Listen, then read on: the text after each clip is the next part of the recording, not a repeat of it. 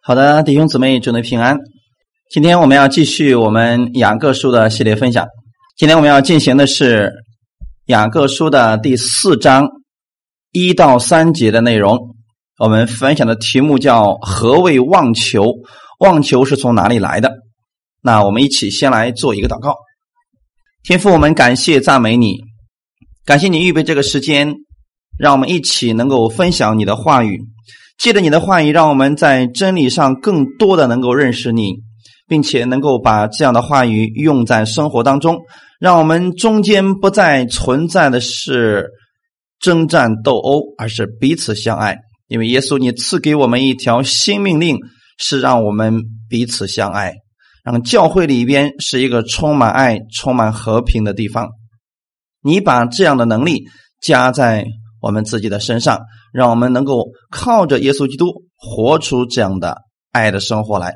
感谢赞美你，祝福以下的这段时间，奉主耶稣的名祷告，阿门。雅各书的第四章一到三节，我们先来一起读圣经。雅各书的第四章一到三节，你们中间的争战斗殴是从哪里来的呢？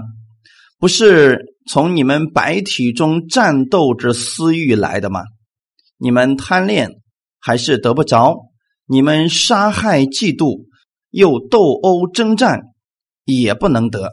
你们得不着，是因为你们不求；你们求也得不着，是因为你们妄求，要浪费在你们的宴乐中。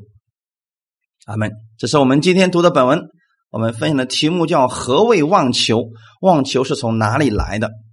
今天有很多人对祷告具有极大的恐惧，甚至说他不确定祷告到底能不能被神垂听，因为他们有一个担心，就是害怕自己祷告不在神的旨意之上，害怕自己的祷告是妄求。因为很多人对妄求他并不了解。只是说，好像要求一点地上的事情，那都算是妄求了。只有求天上的事，才不算是妄求。可是我们生活当中，我们有需要；我们在生活当中，我们有属地的需要。那么面对这样的事情的时候，我们应该怎么样去祷告呢？应该怎么样正确去理解妄求、认识妄求呢？当我们认识什么是错误的祷告。那我们就不会陷入其中，也不会对祷告产生恐惧了。我们需要回到雅各书的第三章里边的事情，因为第三章和第四章是连在一起的。第三章里边提到了雅各告诉当时的弟兄姊妹们说：“不要多人做师傅，免得你们受更重的判断。要晓得我们要受更重的判断。”原来当时呢，在雅各所在的教会当中，许多人争着去做师傅，但是在言语上呢，又特别的不谨慎，结果导致教会当中风言风语、攻击、论断、说大话这样的事情不断的出现，甚至彼此攻击、嫉妒纷争、扰乱和各样的坏事。都在教会当中出现了。教会本来是一个充满爱、充满和平、充满怜悯的地方，但是现在雅各雅各所在的教会当中，却经常会出现苦毒和争论，彼此攻击、彼此拆毁，甚至有的人为了打压弟兄姊妹，也使用咒诅的祷告，这实在是令人。难过啊！那么当时雅各的教会是这个样子的，现今我们的教会呢？可能在我们很多的教会当中，也出现了和雅各当时所在的教会非常相似的一些事情。就教会里边，人们看不到爱了，人们看到的就是彼此争论、攻击。你这个地方做的不好，他看不到你对这件事情。到底给教会带来的益处，总是盯着你那一点点的过失就妄加评论，互相的征战。弟兄姊妹，这段经文是要提醒我们，在任何的纷争当中，我们都应当明白，使我们与别人不能和睦相处的真正原因，不在于身外的环境或者某一个事件，而是由于人内里的人身体里边的私欲作怪的结果。所以，如果我们留心去观察我们的环境，那只不过是一种表象而已。今天我们如果解决了外面的某一件事情，如果里边的私欲一直都存在的话，暂时可能双方会平息下来，但是下一个事件出现的时候，他们会继续去争论。那么今天要想得着真正的和睦和彼此相爱，除非我们能够解决人里边的战斗之私欲。在这个世界上，尽管每一个人都特别期待永久的和平，但是真正的和平从哪里来呢？如果离开了耶稣，就没有真正的和平。只有耶稣基督能够解决我们内心的私欲问题。所以，只有当我们把我们的目光放在主耶稣的身上的时候，你就会解决内心私欲的问题。你就会透过耶稣去看某一个人，看到他很多的优点，而不是用我们过去的经验、用我们的经历或者用我们片面的一个方面去看待所有的人。这就是会把人给看偏的。在约翰福音的十二章十七到十九节，曾经发生了一件事情。当耶稣呼唤拉萨路，叫他从死里复活出坟墓的时候，同耶稣在那里的众人就做见证。众人因听见耶稣行了这神迹，就去迎接他。法利赛人彼此说：“看呐，你们是徒劳无益，世人都随他去了。”在当时发生一个什么事情呢？耶稣能行神迹，并且耶稣是一个充满和平、充满怜悯的人。他所做的事情没有一件不是对我们无益的，全都是对我们有益的事情。但是在他这样的无私的爱的面前的时候，人的私欲表现无疑。你看，当耶稣让拉萨路从死里复活了，这本来是一件很高兴的事情。而在当时的人听见耶稣所行的这神迹，都去迎接耶稣，这也是好的。但是法利赛人他们看不惯这个，因为他们里边有私欲，他们觉得说，如果耶稣你继续行神迹，所有的人都要跟随你去，我们就是徒劳无益的。其实今天，如果人人都想到了自己的利益的时候，他就会选择不择手段杀害、嫉妒、斗殴、征战，就会用这些人的这些败坏的行为去维护自己的那一点尊严或者面子或者利益。那很明显，法利赛人他说：“你看，人都跟他们去了，我们。”就没有什么益处了，我们的面子、我们的尊严都没有了。弟兄姊妹，这是法利赛人里边真正的问题，就是私欲的问题。所以到最后的时候，法利赛人选择了极端的方式，那就是要彻底将耶稣钉死，一定要给他安一个罪名，将他杀死，然后要保住。他们自己的位置，如果在教会当中出现了这样的事情，那么一定会是排除异己，要保住自己的位置或者名誉。在这里，其实告诉我们，信徒心中失去安息的根本原因，其实也是因为私欲的问题。如果我们里边常常充满耶稣基督的安息的话，不管。外面的世界怎么波动，你的内心总会是安息的。怕的是我们，因为我们自己的得失，我们的尊严是否被侵略了，我们就会失去我们原来的安息，就会靠着自己的力量去跟别人争斗、辩论。其实目的不过是为了维护自己所谓的尊严而已。在加拉太书第五章十七节就告诉我们：因为情欲和圣灵相争，圣灵和情欲相争，这两个是彼此相敌。使你们不能做所愿意的，弟兄姊妹，情欲和本文当中所提到的私欲是非常相似的。我们的情欲从哪里来的呢？其实从我们的私欲里边出现的，而私欲本身和圣灵它是相争的。圣灵让你去无条件的爱别人，可是我们自己的情欲却告诉我们。不能这么去爱他们，因为他不配得，所以就会有相争的出现。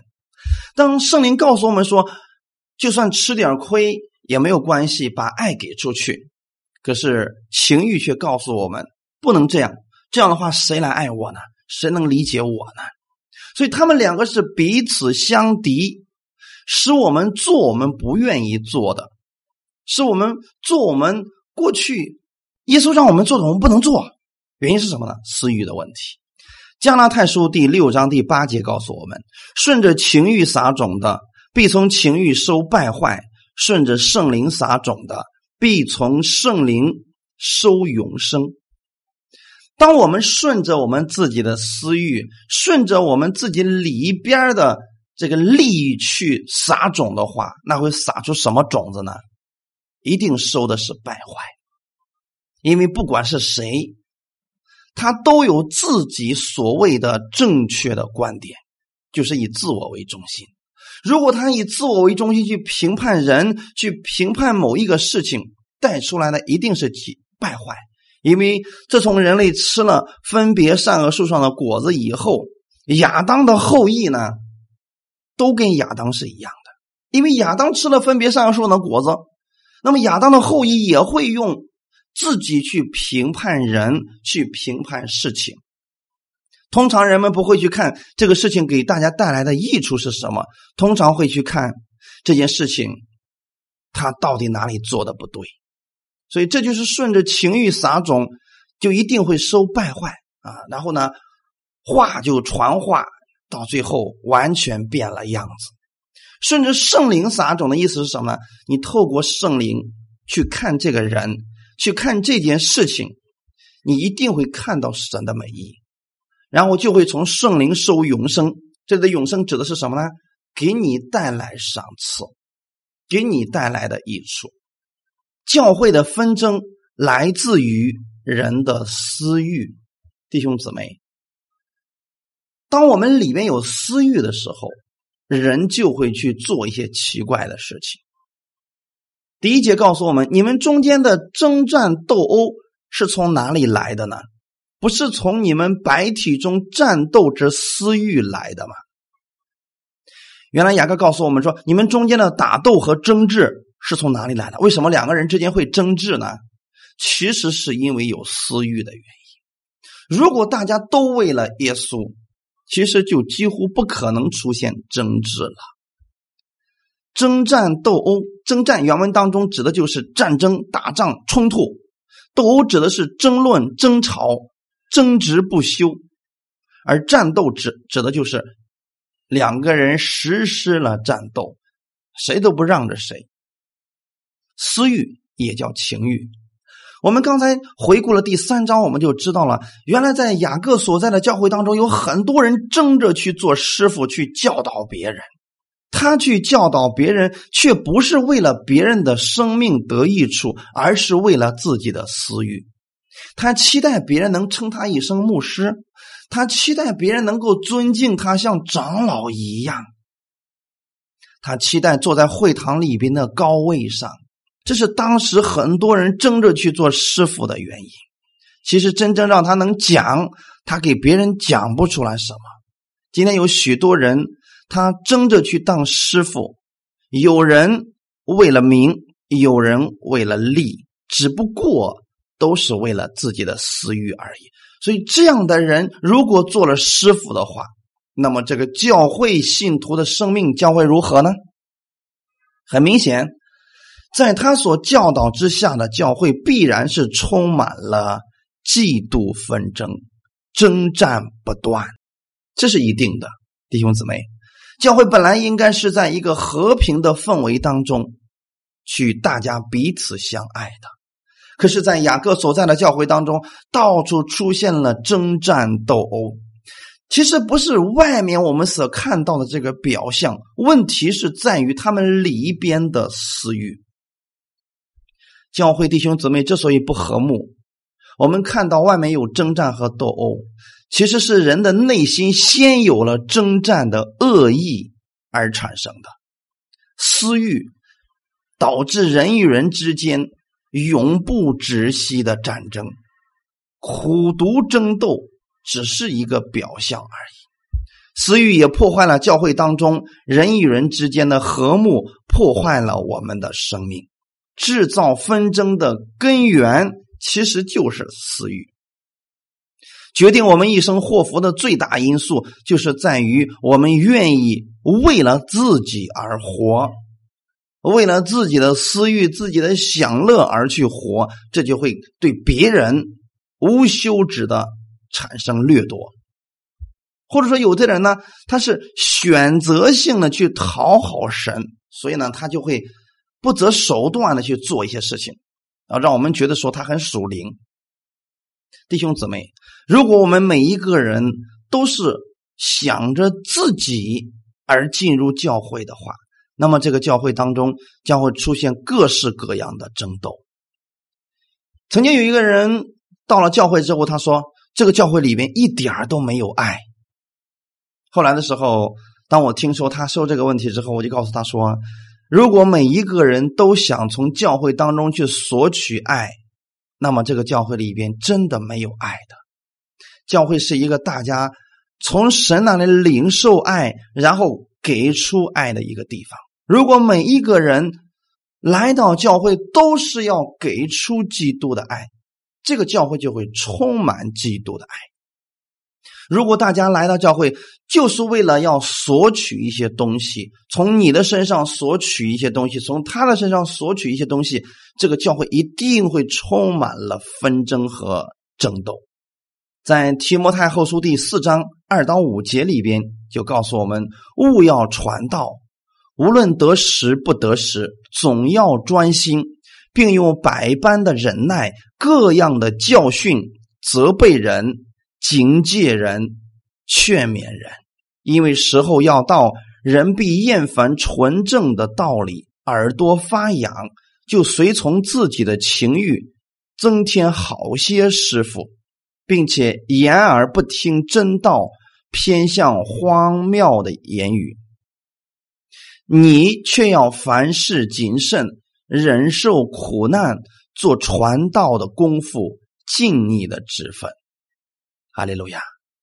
在提摩太后书的时候，保罗曾经就提醒了提摩太说，在末时的时候啊，我们只要做一件事，就是传道。今天有很多人因为太闲了。他不去传道，所以剩下这个时间就开始挑你的毛病，挑他的问题，看看这个谁做的不好。如果我们每一个人我们都去传道的话，教会里的纷争几乎就不存在了。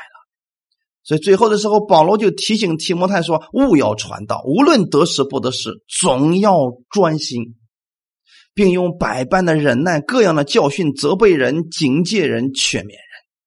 我们传道之后，要用神的话语、百般的忍耐去教训他们，那就证明可能很多时候他们听不进去。要责备人，就证明有一些人不能光用一些温柔的言语，有些人是需要去责备的，像耶稣责备法利赛人一样。其实目的不是要挑他的毛病。不是要置他于死地，不是要定罪于他，而是爱他的原因。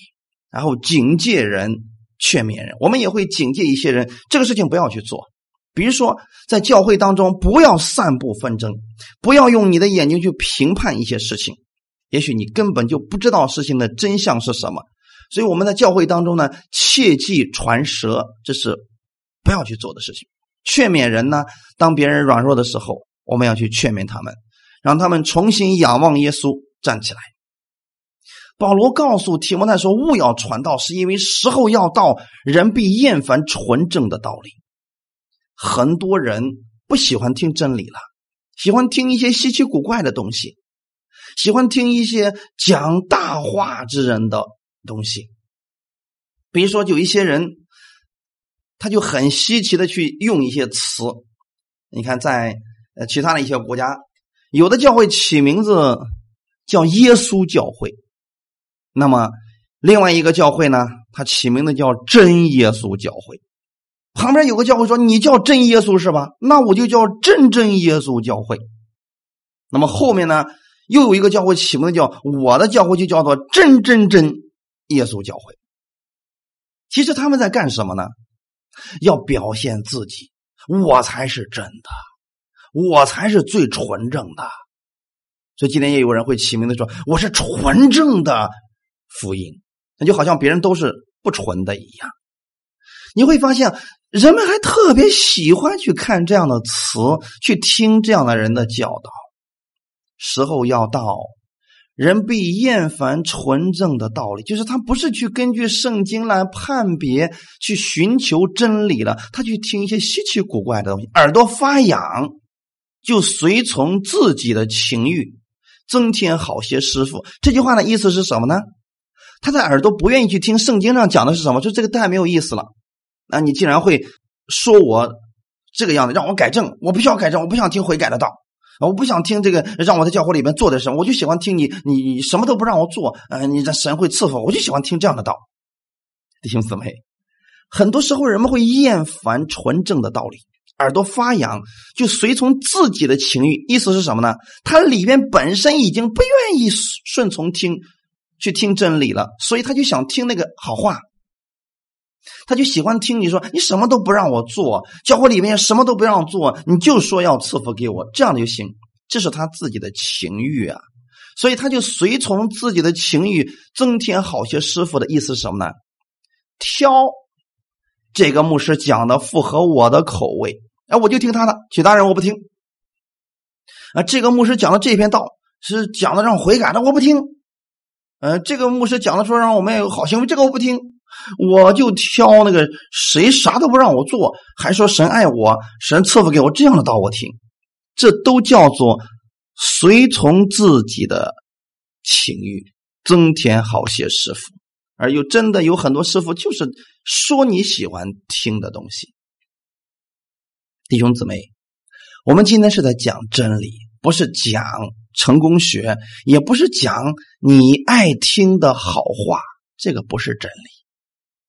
真理是要给你的生命带来改变的，哈利路亚！所以大家一定要有分辨力。特别有一些人说，只有我所讲的才是最纯正的。我建议你还是远离这样的师傅吧，他会把你带错的。弟兄姊妹，今天没有一个人可以说自己是完全的，我们都有一些欠缺，所以我们恩赐不同，我们需要彼此来搭配。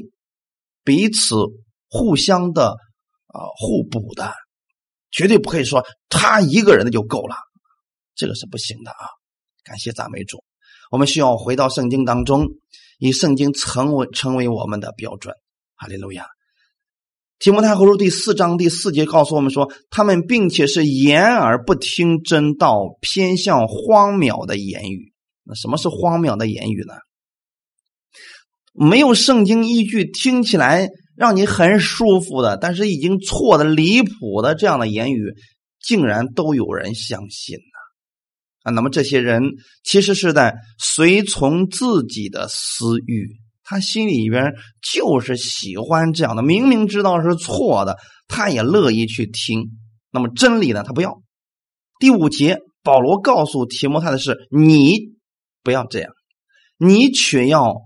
凡事谨慎，忍受苦难，做传道的功夫，尽你的职分，弟兄姊妹，让一个教会当中避免纷争、避免各式各样私欲的方法，就是让他们明白自己的职分，然后去传道。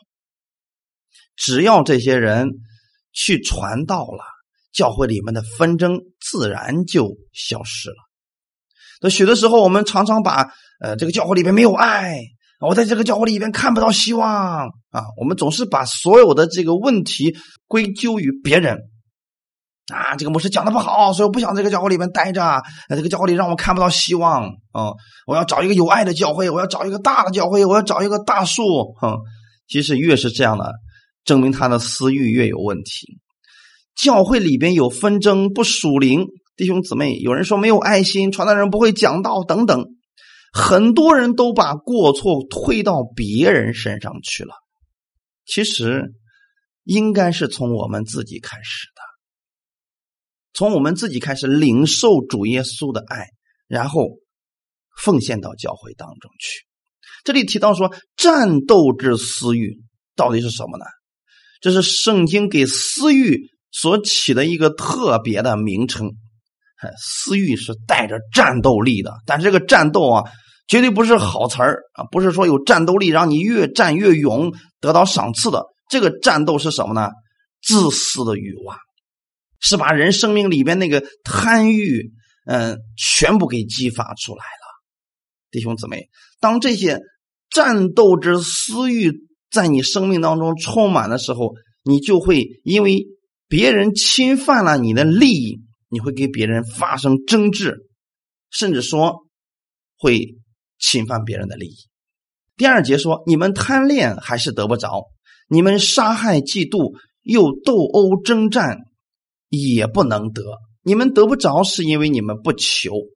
这里后就后面就提到了贪恋的问题了，就说你们贪恋还是一无所有啊！你们残杀并嫉妒又争斗，你还是得不着。有一些人在教会当中利用社会的手段、诡计去做一些事情，但是神没有赐福，他最终还是一无所得呀。这里提到杀害，他并不是真的他有杀人的行为，是指他有很多伤害人的意念，为达目的不择手段。嫉妒呢，是指他记恨别人。神赐给他那么多了，所以他是生气，他嫉妒别人，甚至说不惜用谎言来诋毁别人，达到自己的目的，抬高自己嘛。所以在这里所提到的，你们杀害、嫉妒又斗殴、征战，其实用的是现在时。现在时啊，他实际上就是说，这个人虽然说还没有真正去杀害别人，去跟别人有。表面上的冲突，但实际上随时会爆发这种可能性，而是在心里边，这种贪念已经在蠢蠢欲动。弟兄姊妹，这就是雅各在这里告诉我们的。雅各责备那些凭着自己的私欲不顺从圣灵的人，想用人的肉体的方法和手段来达到自己私欲的目的，是不成功的。因为如果神不许可，你就算用尽你的所有方法，你也是得不着的。阿门。所以后面说你们得不着，是因为你们不求。他的意思是什么呢？今天你们真有什么需求，你们向神去祷告吧。你们得不着，你们却要用人的手段，用社会上的手段，你们最终还是得不着，因为你们根本不向神来祷告，就是。啊目标都已经错了，求是指向神祷告，神就一定会赐给你。雅各书第一章第五节就告诉我们说：“你们中间若有缺少智慧的，应当求那后赐予众人，也不斥责人的神，主就必赐给他。如果我们有什么缺乏，”我们可以直接向神来祷告，而不是看到别人有用一切诡计手段要把别人东西据为己有。不要这样，弟兄姊妹，向神祷告就可以了。有一件事情可能让我们觉得都很稀奇的事实，就是有一些人越贪，他就越会明争暗斗。我们看到过去有很多电视电影里面，就是这个人贪心越大，他的诡计就越多，越能够引发明争暗斗。但是，一般这样的人怎么样呢？最后都是一无所得，什么都失去了。神也是透过这些人给我们看见，在教会当中不要做这样的事情，这样损害了教会，损害了别人，自己也不得益处。贪得无厌是人的一个本性，有很多人就是为了达到自己的私欲或者某某一种目的，他就选择不择手段去争取他们所想要得着的，以至于产生了嫉妒、杀害、斗殴、征战。但是结局呢，还是一场空啊！一个心里边充满了私欲的人，他就会忽略祷告。其实神在这里要告诉我们的。不是说我们心里面彻底把私欲除掉，我们每一个人只要活在这个世界上，我们就会有私欲，但是不要被私欲充满了。当一个人心里被私欲充满的时候，他就会忽略祷告，就是完全不祷告，出了什么事都不祷告。他的习惯性就是不择手段，我就得着这一切。而不信主的人恰恰是这样活着。有很多人信了主之后，仍然不懂得如何向神祷告。他不去求了，他就用人的方法了。甚至有时候，他为了达到自己的目的，不惜说谎，放弃真理，就是诋毁别人嘛。在圣经当中，曾经有一个人雅哈，雅哈呢，他曾经看上了拿伯的葡萄园，因为这个葡萄园离他那皇宫特别近。但是呢，他就给拿伯说：“我出钱，你把你的那葡萄园卖给我吧。”拿伯说：“不行，这是我祖宗留给我的，你给我多少钱我都不能卖啊！”这时候呢，雅哈就非常垂头丧气的回到了自己的王宫。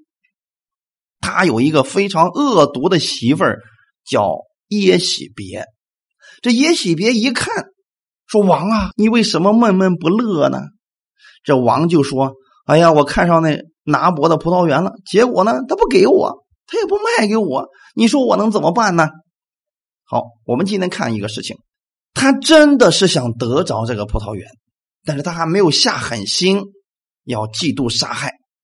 他的媳妇儿可不一样，他的媳妇儿里边是一个充满私欲的人，掌控欲特别强，所以他说这事儿就交给我吧，因为他里边有贪得无厌的那个本性，那种自私的欲望。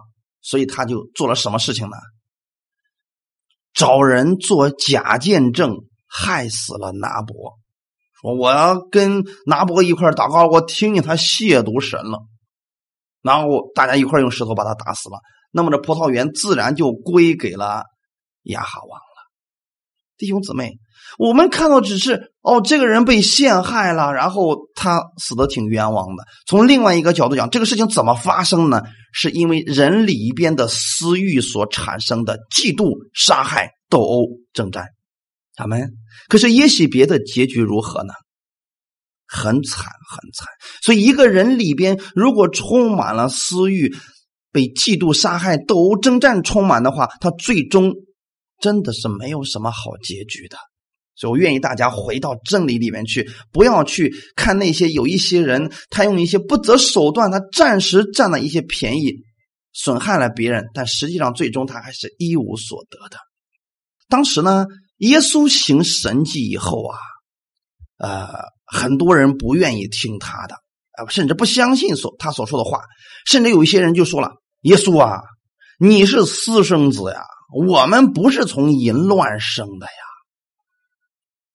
他很，他们开始诋毁耶稣了。在约翰福音第八章四十三到四十四节就说了：“耶稣说，你们为什么不明白我的话呢？无非是因为你们不能听我的道。你们是出于你们的父魔鬼，你们父的私欲，你们偏要行。他从起初是杀人的，不守真理，因他心里没有真理，他说谎。”是出于自己，因他本来是说谎的，也是说谎之人的父。这样，知道耶稣是怎么回答他们的吗？当这些人去恶意攻击耶稣、毁谤耶稣的时候，耶稣说：“你们不能听我的道，是因为你们里边有私欲，你们害怕，你们现在你们的羊都归到我这里来了，你们害怕，你们失去你们的位置，这是你们的私欲，所以你们偏要去行，去做魔鬼的工具。”弟兄姊妹，今天可知道吗？那些被私欲充满的人，一定是做了魔鬼的工工具，就是去攻击你的弟兄姊妹，去毁谤你的弟兄姊妹，这是损人不利己的事情。因为没有真理在他的心里边，所以人们一旦被私欲充满的时候，就会去说谎，目的是什么呢？为了自己。但是他忘记一个事他有什么需求，他可以向神来祷告呀。神是乐意。厚赐于众人的，阿门。许多的信徒误解了神的意思，总怕是妄求，说这件事情我祷告了，我怕不是在神的旨意上，我祷告了，神就不喜欢了。那最好的方式就是我不祷告了，我连祷告也放弃了，这是很可惜的事情。我们把这个事情稍加思想，我们就明白了。虽然有时候我们是一些俗世的祷告，是一些属肉体的祷告，但是神还是给我们成就了。只是有一些祷告，神知道有危险性，神知道这个事情我们的目的性不纯，称之为妄求。但是神没有说你妄求了，我要修理你，没有，顶多的结果就是不成就而已。所以弟兄姊妹，你如果有什么需求，你尽管向神来祷告，不要怕是妄求而不祷告，这损失是大的。顺从肉体的人，他们自然不愿意向神去祷告，他也不愿意依靠神而生活，他们是为了满足自己肉体的需要嘛，所以他们得不着神的帮助。只好用属世的方法达到目的了，就是他们不相信神会给他，所以他会用自己的方法。但是我们今天要相信一件事情，就是你向神祷告，神一定会按照最好的方式给你来成就的。不要怕是妄求，阿门。那么我们来看一下，到底什么是妄求呢？妄求的特点，圣经上也告诉我们了，在雅各书第四章第三节。你们求也得不着，是因为你们妄求，要浪费在你们的宴乐中。啊，这已经告诉我们了啊，妄求的特点就是浪费在宴乐中，满足自己的私欲，这才是妄求的特点，就是浪费。浪费在哪儿呢？宴乐当中。啊，原文当中这里的宴乐跟私欲。是相同的一个字啊，弟兄姊妹，就是浪费在私欲当中了。私欲它有个特点，就是动机是错误的，他的目的不是为了我们得益处、别人得益处，他为的是损人不利己。那么这样的事情，神自然不会给我们成就了。你比如说，曾经过去的时候，有一个教会，它。分成了三派，这三派之间是互相争斗啊。其中有一派找到了我说：“任教啊，今天晚上去我们那个小组给我们带一下祷告会吧。”当时呢，我不知道为什么就不愿意去啊，就是那天就特别不愿意去。后来呢，等那个人走了以后呢，其他人就告诉我说：“你不知道呀，这个教会已经分作三派了。”这三派是天天晚上各自都开祷告会啊！这三派呢，在下面祷告的时候都是大声呼求神。你们能猜得出来他们是怎么祷告的吗？主啊！那另外一派他们是异端呐，他们都走错了呀，他们是被咒诅的人呐！求你用雷把他们全都劈死吧！他们就不该活在这个世上呀！他们在这个教会当中简直就是败类呀！就是类似于这样苦读的话语、咒诅的话语，他们都在祷告。后来我知道这个事时候，我说真感谢神，我没去。如果我去了，他们让我去咒诅另外一派，我该怎么办呢？你说这样的祷告，神能给成就吗？他很明显是为了自己的私欲，甚至不惜去诋毁你的弟兄姊妹，甚至说用雷劈死他们。神怎么可能会成就这样的祷告呢？所以这样的祷告才叫做妄求。阿门，大家理解了吗？损人又不利己。如果你是为了自己，你说主啊，我现在有缺乏，呃，我这个经济上不太好，我身体不太好，你可以祷告说主啊，让我健康，让我的经济富足起来，这不算是妄求。大家明白了吗？这不算是妄求，至少你是为了自己改善家庭的情况，让神赐福给你，这是可以的。但是绝对不可以让神赐给你能力去咒诅那一方，让雷劈死那一方。这样的神不可能给你成就，这就是妄求了，浪费在你的私欲当中，就是神成了你泄私的工具。这种方式，神是不可能给你成就的。阿门。那我们再来看一下，胜过私欲的方法到底是什么呢？提多书第二章十一节到十二节曾经告诉我们，因为神救众人的恩典已经显明出来，教训我们除去不敬虔的心和世俗的情欲，在今世自守公义。敬虔度日，原来让我们胜过世俗的情欲或者私欲的方法，就是明白耶稣基督的恩典。所以，当保罗说：“因为神救众人的恩典已经显明出来，为什么这个人去不惜去诋毁别人，来达到抬高自己的目的呢？因为他不明白神的恩典。”神的恩典就是，今天你觉得他在高位上，你可以祷告向神去祈求，神也可以把你高抬起来。你完全不必去诋毁对方、拆毁你的弟兄姊妹来抬高自己，完全不需要这样。所以，这样去攻击别人来抬高自己的人，一定是不明白神的恩典，不明白神救众人的恩典。神不是让我们彼此攻击。而是让我们彼此和睦。所以，如果你有什么缺乏，你可以向神来祷告，神一定会赐给你。缺少智慧，向神求智慧。咱们。你说我缺少这个恩赐，向神来求恩赐，但是目的一定不能错了。就主啊，给我一种说这个先知的恩赐，然后我就给他说预言，让他死啊！不要这样。如果是这样的话，真的是妄求啊，神也不会给你的啊。让我们明白耶稣基督的恩典。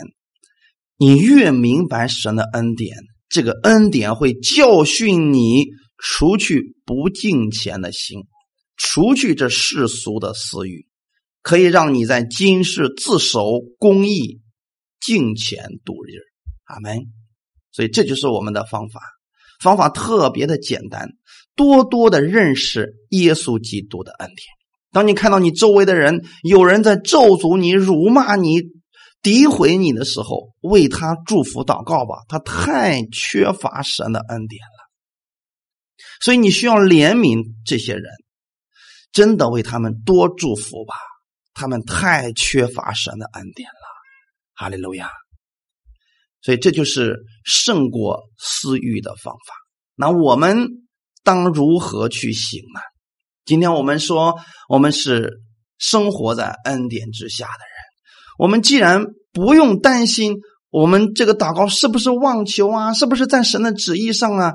只要你不是为了损人不利己，或者拆毁对方、辱骂对方，不是这样的祷告，就不算是妄求了。妄求的结果就是神不给嘛。所以，不管你的生活当中遇到了什么问题，我建议你。转过来向神去祷告，我们应当如何去行呢？犹大书第一章十七到二十一节已经告诉我们答案了。亲爱的弟兄啊，你们要纪念我们主耶稣基督之使徒从前所说的话。他们曾经对你们说过：末世必有好讥诮的人，随从自己不敬虔的私欲而行。这就是那些引人结党、疏忽血气、没有圣灵的人。亲爱的弟兄啊，你们却要在至圣的真道上造就自己，在圣灵里祷告，保守自己，常在神的爱中，仰望我们主耶稣基督的怜悯，直到永生。阿门。这里面其实已经告诉我们方法了，说：“亲爱的弟兄啊，你们要纪念我们主耶稣基督之使徒从前所说的话，那就是说，新约圣经当中有很多的书信是我们的主耶稣借着他们说的，我们需要把书信多多的去读几遍。他们曾经对你们说过，说末世必有好讥诮的人，这个好讥诮的人就有个特点，就是他随从自己的私欲，笑话人，诋毁人。”啊，毁谤人，这些人的特点就是这样的，他是随从自己不敬虔的私欲而行的。所以你们是恩典之子，你们是在神的爱里边生活的人，遇到这样故意去挑你的刺、找你的麻烦、定罪于你的人，或者咒诅你的人，要为他们祷告。那么这些人的特点是什么呢？就是这些好技巧的人，随自己私欲而行的人，他们有一个特点，我们一定要把它分清楚了。那就是这些人引人结党，非得把人归到某一个派别当中，花呃，非得让你加入某一个派别团队，或者是去跟随他，让你引人结党嘛，疏忽邪气。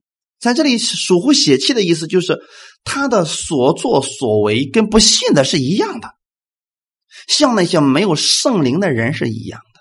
就是这些人呢，他所用的方式是世人的方式，跟世人一样勾心斗角，呃，排除异己，这就是随从自己私欲而行的人。在这里，犹大也告诉我们，亲爱的弟兄啊。你们不要这样，我们应当如何去行呢？这里告诉我们，你们却要在至圣的真道上造就自己。别人可能言而不听真道，特别喜欢去听一些稀奇古怪的东西。那么前两天还有人问我说：“任教师啊，那么那个人他能行神迹呀？人家还给我们做见证，说人家去地狱了，人家去地狱溜达一圈回来了，说地狱里边多么的恐怖，那个。”多么的污秽，多么的可怕！弟兄姊妹，这样的事情你要去听吗？你要在至圣的真道上造就自己。主耶稣希望你在他所告诉你的圣经的真道上造就自己就可以了。既然圣经中没有详细去写那些东西，你就不要去较真了，也不要非得去搞明白。你先把圣经上写的这些东西搞明白吧。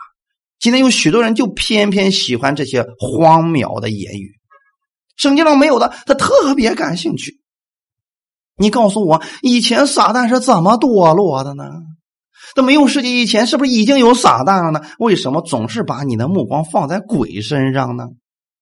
放在至圣的真道上，放在耶稣基督的身上吧，各位。所以我们要把我们的目光要调整方位了。妄求就是他活在私欲当中，所以呢，他用自己的方式把神作为利用的工具了。我们今天不是要去利用神，而是要让神来使用我们。阿门！不要把神当做你的工具，让神给你干这个，让神给你干那个，不是那样的。我们是明白真理，顺从真理而生活，这样对我们自己就有造就了。就目前为止，圣经上所写的这一切，我们应当去仔细的去默想它。圣经上没写的，不要去跟别人争论了。咱们然后呢，在圣灵里祷告，很明显，在圣灵里祷告指的就是方言祷告了。所以弟兄姊妹，让我们远离那些好机巧的人，不随从私欲的方法，那就是在圣灵里常常祷告，多用方言祷告，保守自己常在神的爱中。一定切记，当一个人想经方法、各种各样的方法去诋毁人、去往上爬、去不择手段来达到目的的时候，他已经不在神的爱里边了。如果一个人在神的爱里边，他所做的就是关心别人，他希望别人越过越好，他自然不会去算计别人，更不会去诋毁别人。也不会去贬低其他人，阿门。所以弟兄姊妹们，你们要保守自己，常在神的爱里边，就可以胜过这一切的私欲了。因为妄求本身就是在私欲里边产生了一些东西。要仰望我们主耶稣基督的怜悯，不管你现在怎么样，你记得耶稣总是爱你的。